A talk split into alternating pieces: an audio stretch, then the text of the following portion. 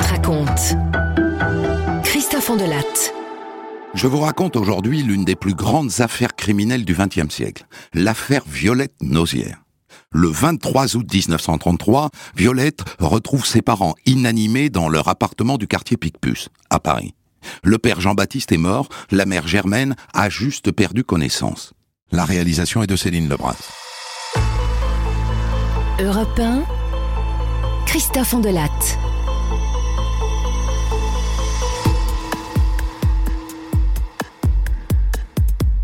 Cette histoire soulève des passions depuis 1933. Ça fait une paille. hein. Cette affaire mythique a inspiré des films, des livres, des chansons même. Alors pourquoi elle? Violette Nausière tue son père parce que son père l'a violée. Il y a une quantité d'histoires similaires dans les annales du crime. Des tas d'histoires. Alors pourquoi se souvient-on de celle-là? Mystère. Je n'ai qu'une réponse à vous proposer. Une seule. Parce que c'était elle. Parce que c'était Violette. Parce que les assassins ont parfois un truc, une sorte de charisme. C'est dérangeant, mais dire le contraire serait mentir. Et elle, elle avait un truc, ça c'est sûr. Une modernité, une indépendance, une petite folie. Un truc qui a effacé tout le reste. L'affaire commence le 23 août 1933, un soir d'été, dans le quartier de Picpus, du 12e arrondissement de Paris. Vers une heure du matin, les sapeurs-pompiers débarquent au 9 rue de Madagascar. Et la concierge les envoie directement au dernier étage, sous les toits. Montez vite, c'est chez les nausières.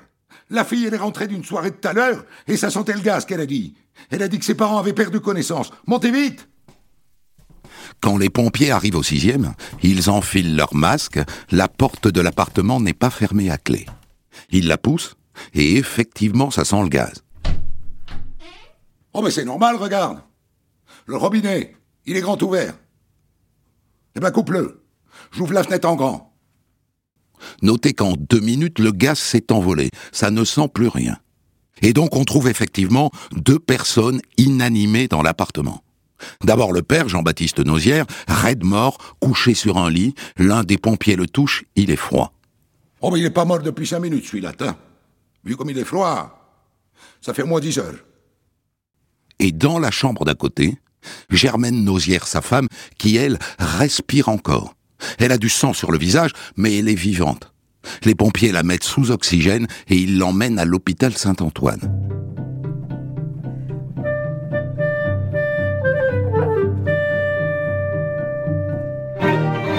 Et à ce moment-là, débarquent trois agents de police secours. Et oui, il y a un mort. Un mort par accident sans doute, mais un mort tout de même. Et donc les trois policiers entrent à leur tour dans l'appartement. Ils notent qu'il y a des traces de vomi sur le tapis et sur le parquet. Et on dirait que quelqu'un a glissé dessus. Et puis il y a aussi du sang sur le sol de la cuisine. Ils vont dans la chambre et ils prennent une photo du cadavre. La routine, quoi. Parce que vous devez savoir que dans ces années-là, le gaz de ville était très toxique. Il y avait beaucoup d'accidents. Sans compter les gens qui se suicident. Bref, la routine. Et quand les policiers ont fini, ils demandent à voir la fille, puisque c'est elle qui a découvert ses parents inanimés. La fille s'appelle Violette, elle a trouvé refuge chez les voisins, les Mailleuls. Elle est en larmes sur le sofa dans le salon, en robe de bal, un peu olé olé puisqu'elle rentre de soirée. Son rimel a coulé. Toutes nos condoléances, mademoiselle. Je comprends les circonstances, mais j'ai une ou deux questions à vous poser. Euh, c'est pour mon rapport.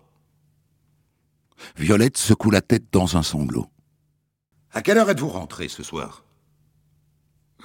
Ça, ça fait vingt minutes. Vos parents avaient-ils un, un souci particulier? Violette sanglote à nouveau. Bien. Pardonnez-nous de vous avoir importuné, mademoiselle. Nous allons vous laisser.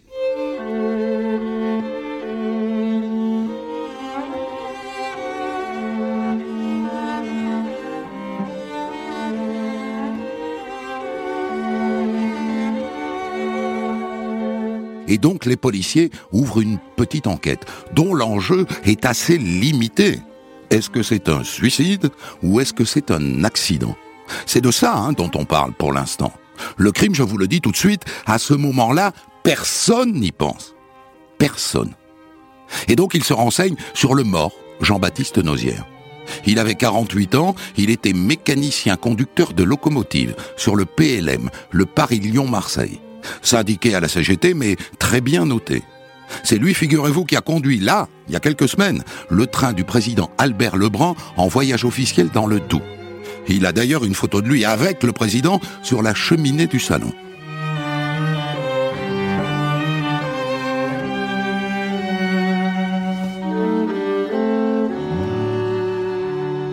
Ah, tout de même quelque chose d'intéressant.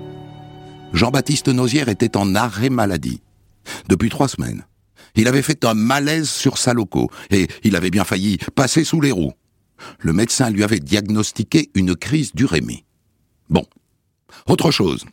Figurez-vous que les pompiers sont déjà venus chez les Nausières il y a six mois.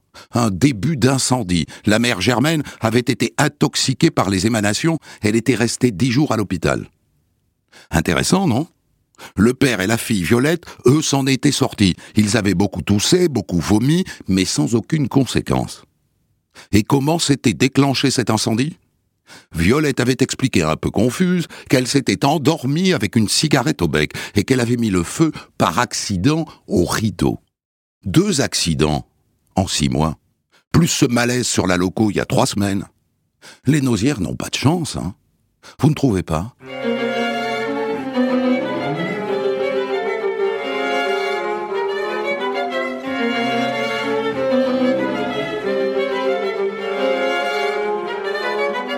Le lendemain, le commissaire Guedet, du commissariat du 12e, poursuit sa petite enquête. Et en début d'après-midi, il passe voir Violette chez elle. Bonjour, mademoiselle. J'avais l'intention d'aller interroger votre mère à Saint-Antoine. Euh, J'ai besoin de son témoignage. Viendriez-vous avec moi? Eh bien, c'est que... Bon, d'accord et les voilà donc partis à pied vers l'hôpital qui est tout proche. Et en arrivant à Saint-Antoine, Violette a un petit mouvement de recul. Ah, allez-y sans moi. Mais enfin, mademoiselle, je ne comprends pas. Ressaisissez-vous. Je conçois que c'est difficile pour vous tout ça. Et ils entrent donc tous les deux dans l'hôpital. Bonjour, docteur. Commissaire Godet du commissariat du 12e arrondissement. Euh, je souhaiterais interroger l'une de vos patientes, Madame Nausière Germaine. Ah, mais c'est qu'elle est très fatiguée. Je ne pense pas que ce sera possible. Plus tard sans doute, mais aujourd'hui ça me paraît prématuré. Je me permets d'insister, docteur, j'ai besoin de la voir pour mon enquête. Et là, les deux se mettent dans un bureau à part pour négocier. Et Violette en profite pour se carapater. Étonnant, non? Elle ne voulait pas entrer dans l'hôpital et maintenant elle s'est enfuie. Le commissaire Godet est, comme on dit, circonspect. Et pour tout dire un peu perdu, il ne va pas tarder à comprendre.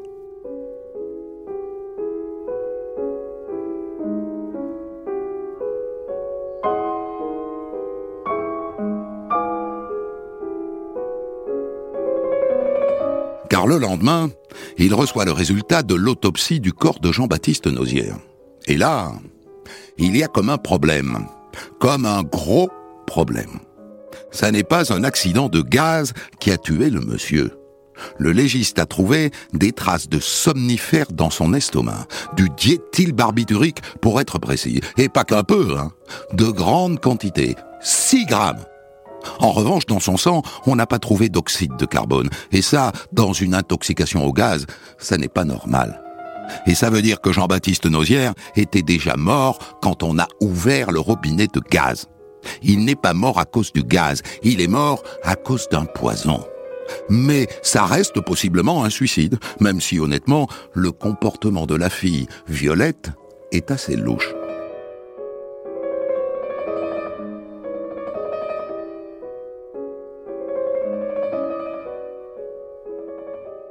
Et donc le commissaire Godet retourne à l'hôpital, et là, pas question de l'empêcher de voir Germaine, la survivante.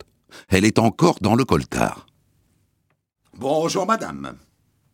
Nous enquêtons sur la mort de votre mari. Pardon de vous poser la question un peu brusquement.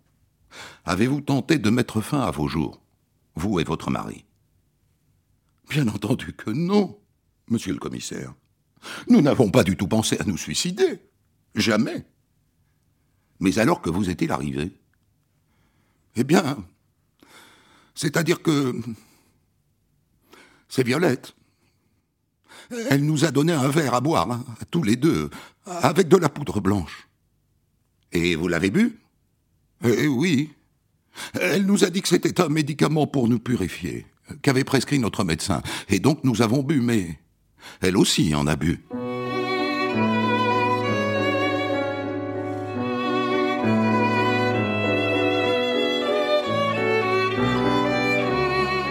Eh bien voilà, on y est. La Fifi a empoisonné ses parents. Guedet commence à comprendre pourquoi la veille, elle ne voulait pas voir sa mère et pourquoi elle s'est carapatée. Elle cachait bien son jeu, la petite.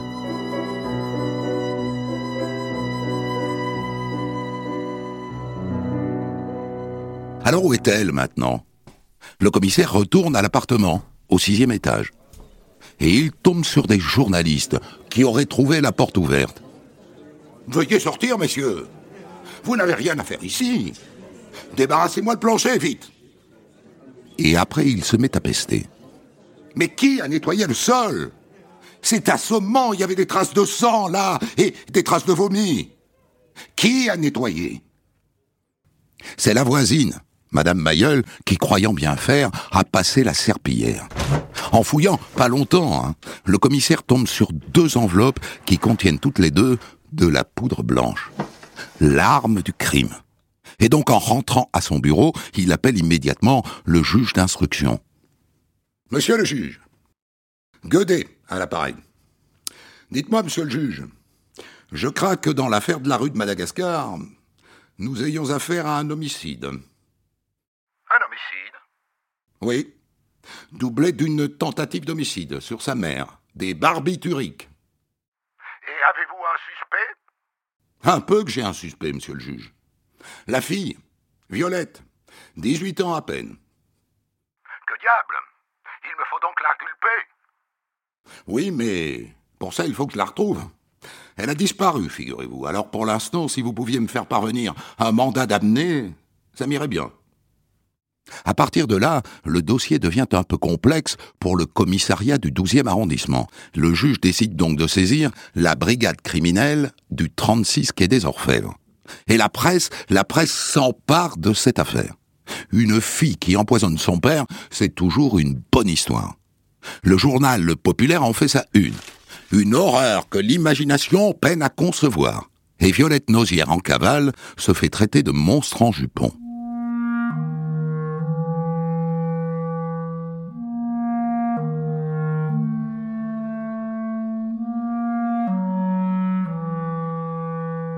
Alors où est-elle?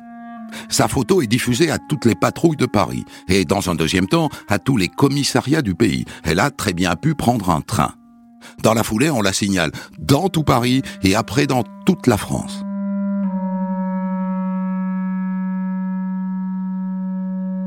Le 36 envisage aussi qu'elle ait pu mettre fin à ses jours, rongée par ses états d'âme. Et donc, on fait draguer la scène. Et puis, comme toujours à l'époque, les médiums s'autosaisissent du dossier. Ils font parler les boules de cristal, le mar de café, les pendules, et ils proposent des pistes. Au passage, je vous signale que c'est toujours le cas aujourd'hui. On en parle rarement, mais dans beaucoup d'enquêtes contemporaines, on voit débouler toutes les Madame Irma de l'Hexagone. Mais je sais où elle est, Violette. Elle n'est pas loin. Elle ne se cache même pas. Je vous y emmène. Venez, venez avec moi. Je vous emmène la voir. Elle n'est pas allée bien loin. Elle est à la Samaritaine. Vous la voyez là? La grande gigue avec le béret noir? Celle qui est en train d'essayer un chapeau. Eh ben, c'est elle.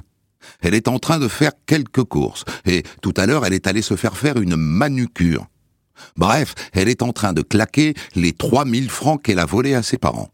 C'est pas joli joli, hein?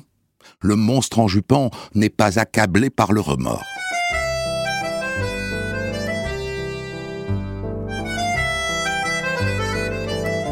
Alors où est-ce qu'elle dort? Depuis trois jours qu'elle s'est envolée. À l'hôtel? Non. À l'hôtel, il faut montrer ses papiers. Elle n'a pas pris le risque. Elle change de lit tous les soirs, figurez-vous.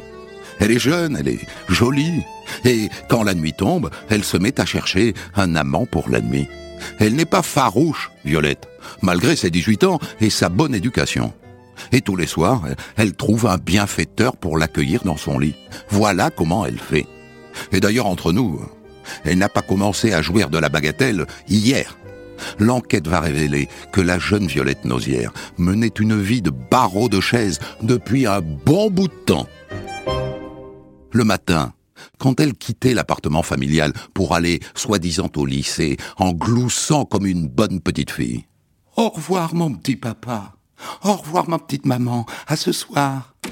Dès qu'elle avait descendu l'escalier, elle n'allait pas tout droit au lycée Fénelon pour préparer son bachot. Elle allait à l'hôtel de la Sorbonne, où elle avait, disons, ses habitudes. Et là, dans l'une des chambres, elle se transformait en vampe. Elle se maquillait, elle s'habillait en femme. Et après, eh ben, elle allait au cinéma ou au Quatzar, un café du quartier latin, où elle retrouvait d'autres lycéens qui, comme elle, préféraient les troquer aux amphithéâtres.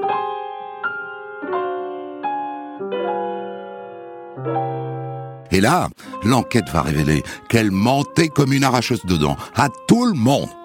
Un jour, elle disait qu'elle était étudiante en sciences naturelles. Le lendemain, qu'elle étudiait l'English. Et une autre fois, qu'elle était mannequin de haute couture. Ou la fille d'un général. Ou d'un homme politique dont elle ne voulait bien sûr jamais dire le nom. Il lui est arrivé de raconter que son père abusait d'elle depuis ses 12 ans. Mais elle était tout aussi capable de dire qu'elle était orpheline une menteuse, une menteuse professionnelle, qui, dans tous les cas, disait qu'elle était riche. Et d'ailleurs, au bistrot, c'est elle qui payait, avec l'argent qu'elle avait volé à sa petite maman.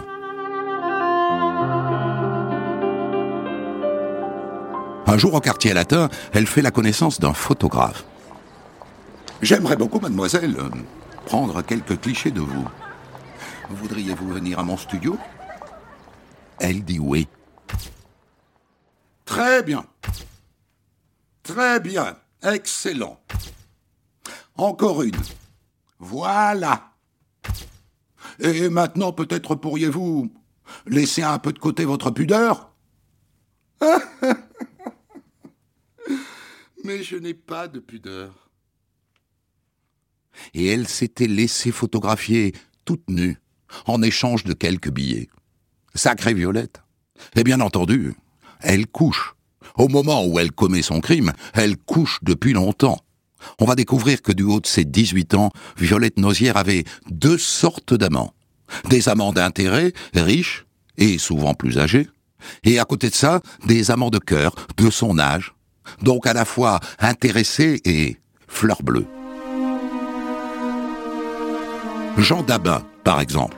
Elle en a été folle amoureuse un étudiant en droit, un grand dégingandé, avec un chapeau et une cibiche au coin des lèvres. Elle était folle de lui, au point qu'elle lui a donné de l'argent pour payer ses dettes. On n'en connaît pas beaucoup, hein, des filles qui donnent de l'argent à leur amoureux. Ça serait plutôt l'inverse, en général. Surtout en 1933. Eh bien, Violette le faisait. Et un jour, oh, elle a même attrapé la syphilis.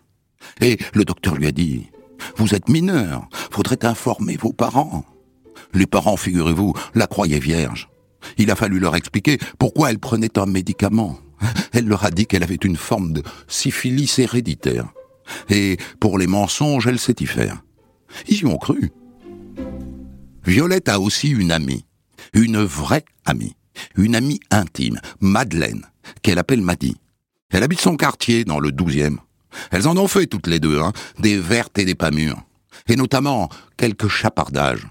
Elles ont volé des gants, des chapeaux, du maquillage. Cette Violette a vraiment tous les défauts. Tout ça pour dire qu'avant d'empoisonner ses parents, et ce faisant de tuer son père, Violette Nausière était déjà sur la mauvaise pente. Elle filait du mauvais coton. Et tous les soirs, sa journée de vente terminée, elle repassait par l'hôtel de la Sorbonne, elle se démaquillait, elle remettait ses habits de jeune fille sage, et elle redevenait Cendrillon. la fille adorée de son petit papa et de sa petite maman. Voilà à peu près ce que découvrent les policiers du 36 pendant tout le temps où ils la cherchent. Cette Violette Nausière est un sacré numéro. Alors où se cache-t-elle? Ça fait maintenant six jours qu'elle est en cavale. Je vous l'ai dit, elle ne se cache pas. Elle évite juste le quartier latin où elle est trop connue. Rien de plus. Et à force de faire la belle, eh ben, elle a fini par claquer les 3000 francs de ses chers parents. Et donc maintenant, elle n'a plus d'argent, alors elle joue les courtisanes. Et ça, c'est imprudent. Sa photo est maintenant à la une de tous les journaux. Et donc le 36 commence à recevoir des signalements. On l'a vu par exemple au Mélodies, un cabaret de la rue Fontaine. Les clients ont prévenu la police, mais trop tard. Elle avait déjà filé. Une autre fois, en se promenant aux Invalides, elle tombe sur un fils de bonne famille. Un comte, figurez-vous. Lui, la reconnaît tout de suite. Tout de suite. Il le lui dit d'ailleurs. Vous ne trouvez pas que vous ressemblez à, cette Violette dont on parle dans les journaux? Ah bon? Euh, Vous croyez? J'ai le regard moins dur. Et il lui donne rendez-vous le soir même à 8h30 dans un café. Mais entre-temps, il va la balancer au 36 quai des Orfèvres. Et Violette Nausière est arrêtée, furieuse d'avoir été trahie par un homme. Elle le lui dit d'ailleurs. Espèce de salaud Et là, c'est une autre histoire qui commence. Car pour avoir tué son père et tenté de tuer sa mère, Violette risque tout bonnement l'échafaud.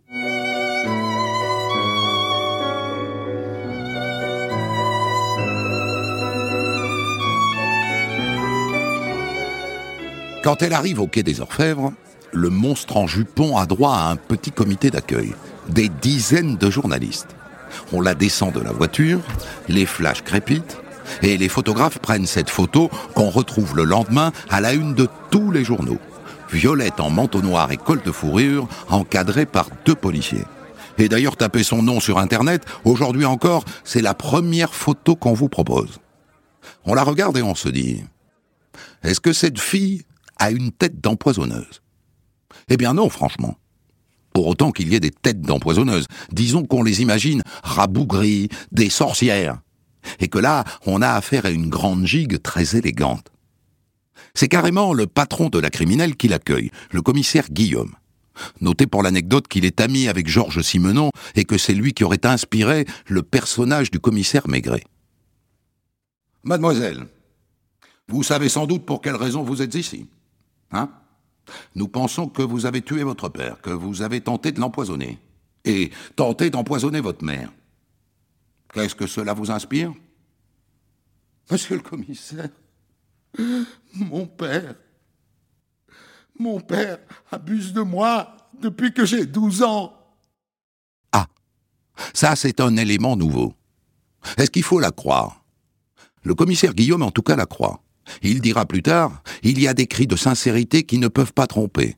C'est l'un de ces cris que j'ai entendus au cours de la soirée du 28 août.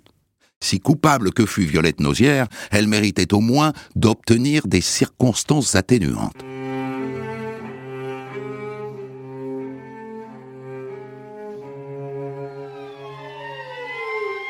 Le commissaire Guillaume transmet ensuite le bébé au juge d'instruction Edmond Lanoir.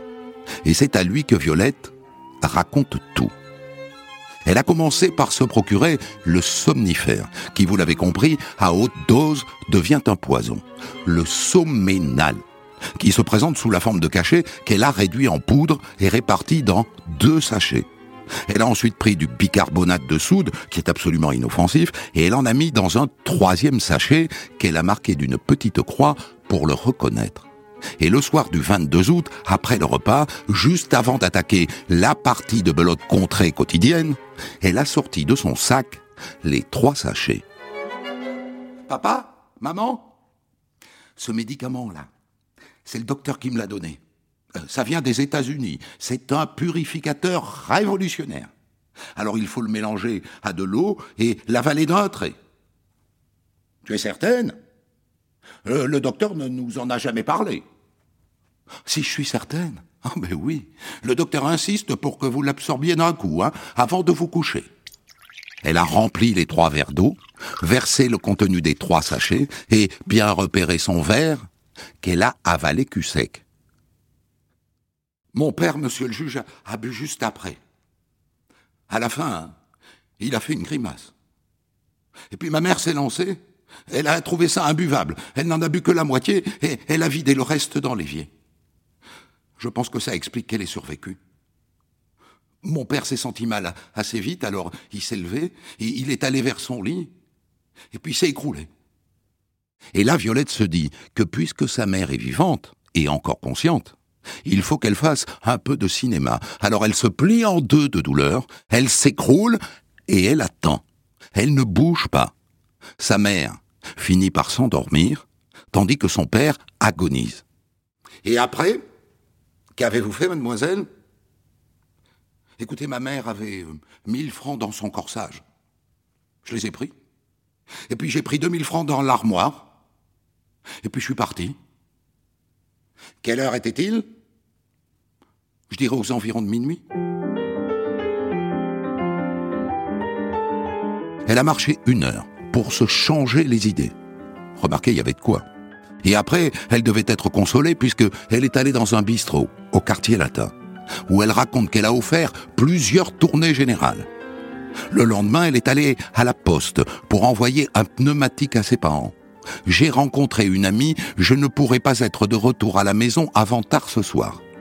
Son idée était que l'employé des pneumatiques découvre les corps et donne l'alerte. Ce qui n'a pas été le cas, mais elle avait bien pensé son coup, tout de même. Et ensuite, elle est allée chercher Maddy, et elles sont allées faire la fête. Elles se sont mises en chasse, comme elles disent. Et la chasse a été fructueuse, puisqu'elles ont fini la soirée chez un soi-disant diplomate suisse, avec vue sur la Seine et sur la tour Eiffel. Et après, elle est rentrée chez elle. Et son père était mort, et sa mère non.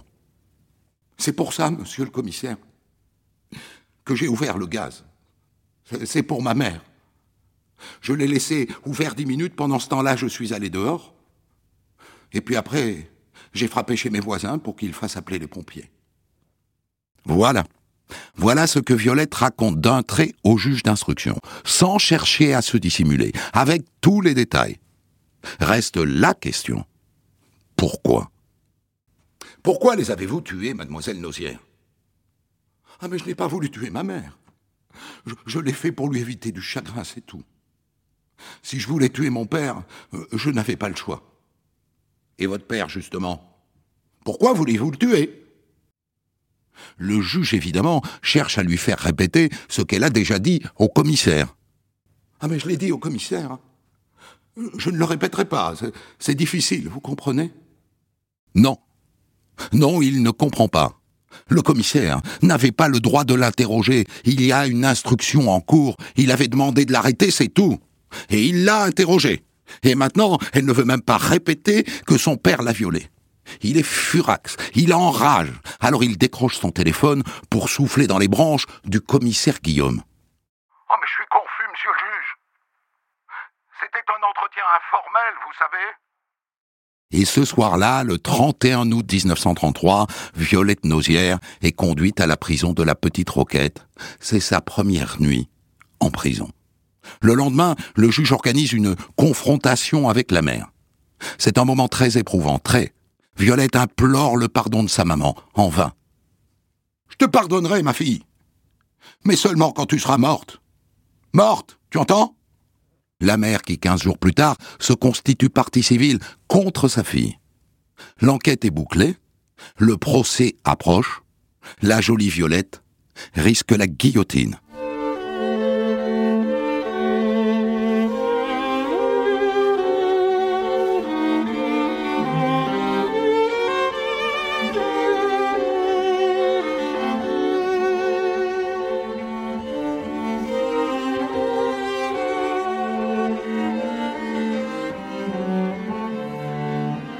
Le procès de Violette Nausière, devant la cour d'assises de la Seine, à Paris, s'ouvre pour trois jours le 10 octobre 1934. La salle est pleine à craquer. L'écrivaine Colette est là, au premier rang. Et malheureusement pour les journalistes, Germaine Nausière, la mère, n'est pas là. Elle s'est faite représenter par son avocat. Violette apparaît dans le box en chapeau, blême, boudeuse, la tête baissée, qui utilise son chapeau pour se cacher. Et ensuite on se met à raconter sa vie. On fait défiler ses amis et ses amants. Jean Dabin, par exemple. Monsieur Dabin, reconnaissez-vous que mademoiselle Nausière vous donnait de l'argent? Oui mais elle m'avait dit que ses parents étaient riches. Combien vous donnait-elle? Oh, dans les 100 francs par jour. Mais pour le crime, je n'ai rien à voir. Et là, l'avocat général bondit de sa chaise. Vous ne relevez pas de la justice Et c'est regrettable, monsieur Dabin. Mais soyez assuré que vous relevez du mépris général. Et le jeune Dabin s'éclipse sous les huées. Mademoiselle, Pouvez-vous nous dire dans quel état d'esprit vous étiez au moment où vos parents ont avalé le contenu de leur verre? Et là, Violette s'évanouit. Le premier jour, elle s'évanouit deux fois. Et il faut à chaque fois suspendre l'audience. Et puis elle revient. Et on reprend. Le deuxième jour, la mère débarque. Les journalistes sont ravis. Ils rêvent d'une prise de bec entre la mère et la fille ils vont être déçus. Je veux dire ici quelque chose concernant Violette. Je lui ai pardonné. Je, n'ai plus de haine pour elle. Ma malheureuse enfant. Et là-dessus, elle va pour quitter la salle, elle se retourne et elle hurle. Pitié Pitié pour mon enfant, je vous en supplie Et Violette lui répond de son box. Je te demande pardon, maman. Je te demande pardon. Ensuite, on lui demande. Maintenez-vous les accusations d'inceste contre votre père? Oui, monsieur le président. Et là, son avocat, maître Vézine Larue, fait venir un témoin de dernière minute, un certain monsieur Ronflard. Nous vous écoutons, monsieur. Merci. Euh, voilà. Je veux en quelque sorte libérer ma conscience. Elle m'avait dit que son père couchait avec elle. Elle me l'avait dit. Et, je dois dire qu'elle l'a dit à beaucoup de monde. Et, et je m'étonne que personne ne soit venu ici le répéter. Nous étions tous au courant. Et puis arrive la fin, le dernier jour l'avocat général Godel prend la parole face au juré. Il est très dur. Très dur. Le meurtre était prémédité. Il est calculé, exécuté de sang-froid. Le sang-froid est cœurant de l'accusé. Son insensibilité.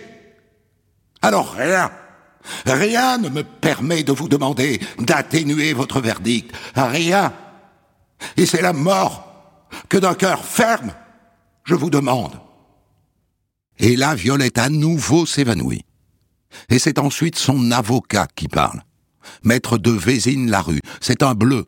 Il semble avoir le même âge qu'elle. Il manque d'expérience, il n'est pas très bon, et elle aurait sans doute mérité mieux. Mais il dit ce qu'il y a à dire.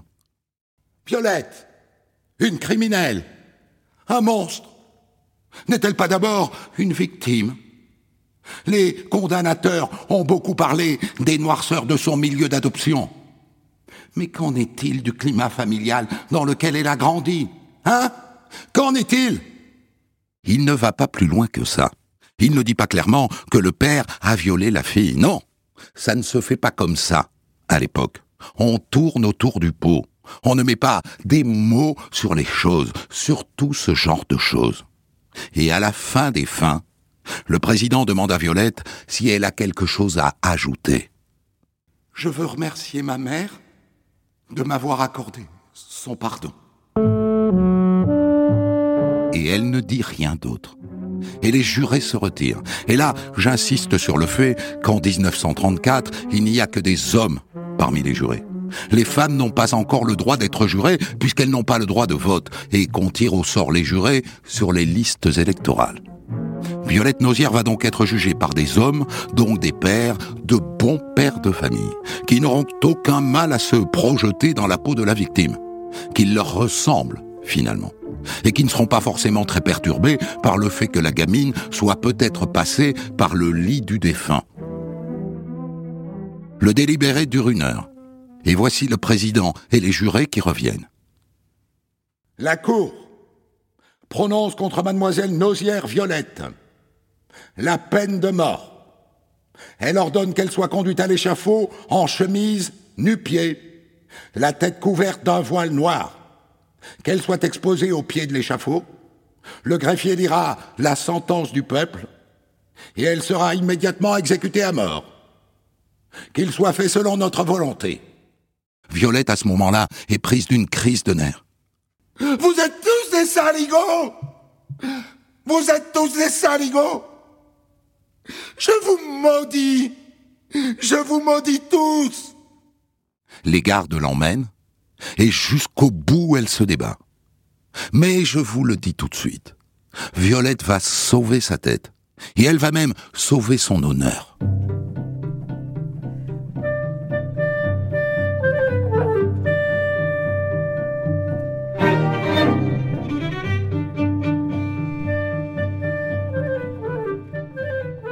Le soir de sa condamnation à mort, Violette est ramenée à la prison de la Petite Roquette. Mais on la change de cellule. On la place dans le quartier des condamnés à mort, lumière allumée 24-24, et deux gardiennes qui se succèdent pour la surveiller, car on a peur qu'elle se suicide. En vérité, chacun sait qu'elle ne sera pas exécutée. En 1934, on n'exécute pas les femmes en France. Les hommes, oui, mais pas les femmes. Et effectivement, donc, elle est graciée par le président Lebrun la veille de Noël 1934. Et sa peine est commuée en travaux forcés à perpétuité. Et quelques semaines plus tard, elle est donc conduite en train à la prison centrale d'Aguenau en Alsace pour y purger sa peine. Et là, je vous dis que la prison d'Aguenau, c'est pas de la tarte. C'est une prison très dure, gérée par des bonnes sœurs, des sœurs de Béthanie. Violette est enfermée dans une grande salle très sombre dans laquelle sont posées des sortes de cages à poules de deux mètres cubes. Une cage par détenu. Interdiction de parler aux autres et de fumer et de se maquiller. Violette, contre toute attente, fait le choix de se plier à la règle. Elle ne se révolte pas, comme on aurait pu s'y attendre. Elle obéit. Elle va même à la messe le dimanche. Jésus vous portera toujours dans son cœur, car il vous a aimé. Il vous aime encore, vous aimera toujours, chacune d'entre vous, au point d'avoir donné sa vie pour vous. Allons, toutes à genoux, prions-le, remercions-le. Et ces paroles, l'air de rien, sont pour Violette comme une révélation. C'est ça qui va la sauver de ces horribles conditions de détention, la foi. En mai 1940, devant l'avancée allemande, Violette quitte l'Alsace pour la maison d'arrêt de Rennes, en Bretagne. Nette amélioration, la prison est moins sinistre. Et là va se produire quelque chose d'extraordinaire. Compte tenu de son comportement en prison, et avec le soutien de l'Église catholique, son avocat dépose une demande de réduction de peine. Et il l'obtient. De qui? Du maréchal Pétain, figurez-vous. La peine de Violette Nausière est réduite à 12 années de travaux forcés. Sacrée remise de peine. Et à partir de là, elle compte les années. Et en août 1945, 12 ans jour pour jour après son arrestation, elle est libérée et là, il faut que je vous raconte quelque chose qui, pour le coup, lui ressemble vraiment. Au cours des dernières années en prison, elle a travaillé pour le comptable de la prison. Et elle a fait connaissance avec son fiston, Pierre, Pierre Giraud. Eh bien, dès qu'elle sort de prison, elle s'installe avec Pierre. Et un an plus tard, ils se marient. Violette avait un temps envisagé de prendre le voile en sortant de prison. Elle est revenue à la raison. Elle s'appelle désormais Madame Pierre Giraud Ils ont cinq enfants, une petite fille et quatre garçons. Malheureusement, Pierre meurt dans un accident de voiture. Et Violette va donc élever seule ses cinq enfants, tout en continuant de veiller sur sa mère, Germaine. Mais elle continue de recevoir de temps en temps la visite de son avocat. Vous vous souvenez, maître Devésine Larue, qui l'avait si mal défendu au procès. Il ne l'a jamais lâché, comme s'il cherchait à se rattraper. C'est lui qui a obtenu la révision de sa peine. Et maintenant, il veut encore mieux. Il veut sa réhabilitation. Il veut qu'on efface sa condamnation totalement. Il dépose deux demandes. C'est la troisième qui est la bonne. Violette Nausière est entièrement réhabilitée le 18 mai 1963.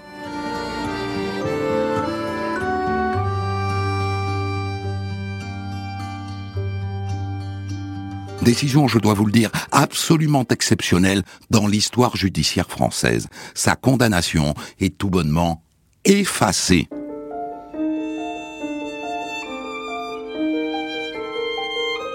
Malheureusement, elle n'aura pas le loisir d'en profiter longtemps. Violette Nausière est atteinte par un cancer du sein. Et elle s'éteint en 1966. Mais à partir de ce moment-là, son mythe prend le relais, qui lui ne s'éteindra jamais. Comme l'a si bien écrit André Breton, tu ne ressembles plus à personne de vivant ni de mort, mythologique jusqu'au bout des ongles.